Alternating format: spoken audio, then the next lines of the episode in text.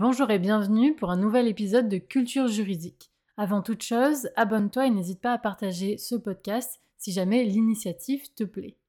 Aujourd'hui, on va parler d'Auto-Icon et de Jérémy Bentham. Mais avant, qui est Jérémy Bentham? C'est une des figures du droit du XVIIIe siècle et du XIXe siècle. Il a particulièrement influencé le droit anglais par l'apport de sa philosophie du droit. Il est en faveur de la liberté individuelle et finalement, de façon assez globale, il prône une abolition de plein de pratiques de son époque. Par exemple, il voudrait une réflexion sur le lien entre l'Église et l'État, il prône l'abolition de l'esclavage et, aussi l'abolition de la peine de mort. Il va aussi penser le droit des animaux, très précurseur pour son époque. Il est très critique envers la législation en vigueur, mais aussi des juristes en eux-mêmes. Il les qualifie d'ailleurs c'est particulièrement les avocats qu'il qualifie de démons de la chicane. Mais aujourd'hui, que nous reste-t-il de lui?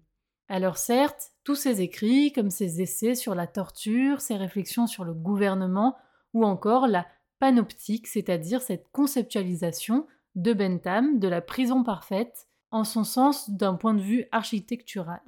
Notamment la possibilité pour le gardien d'avoir un accès toujours visuel sur les prisonniers, mais il ne nous reste pas que cela il nous reste son corps. Alors oui, comme plein de monde, mais là vraiment, il nous reste son corps. En effet, Bentham, selon ses souhaits, a voulu être disséqué et être embaumé. Il souhaitait une auto-icône, c'est-à-dire une sorte de momification.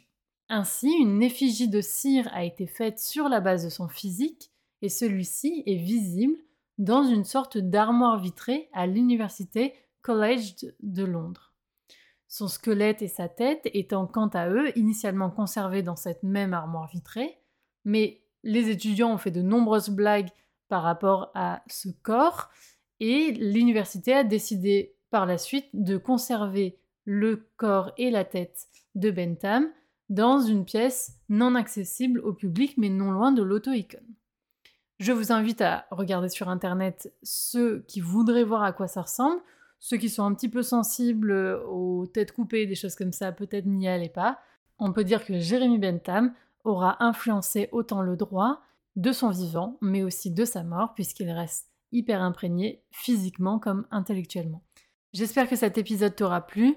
À très bientôt pour un nouvel épisode de Culture juridique.